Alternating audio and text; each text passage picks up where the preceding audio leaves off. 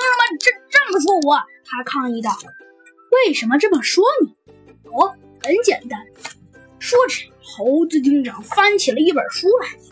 嗯，这本书上还得多亏这本书。这本书，唉，还多亏我。这是一本科学小杂志，你来看看吧。但是啊，当咱们这位真正的凶手远方侄儿一看到这本遗书，不对，一看到这个科学杂志，吓出了一身冷汗。你看，这上面写着，墨水的颜色会随着时间而改变，时间久了，墨水的蓝色就会减少，而略带一些黑色，刚刚好。嗯，你这个钢笔的墨水还是蓝色，所以这就说明了什么？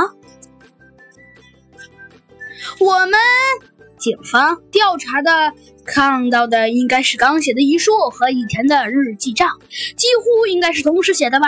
所以我们知道了真相，你说我说的对不对？这，咱们这位这位远方侄儿彻底说不出话了。好啦，小朋友们，这集的故事啊就讲到这里了。终于啊，猴子警长和小鸡墩墩呐抓住了咱们这个狡猾的方侄儿。这个案件啊的确很简单，没想到被猴子警长一句话就给破了。这有点太夸张了吧？不过不用担心，猴子警长下一个遇到案子可就没这么简单了。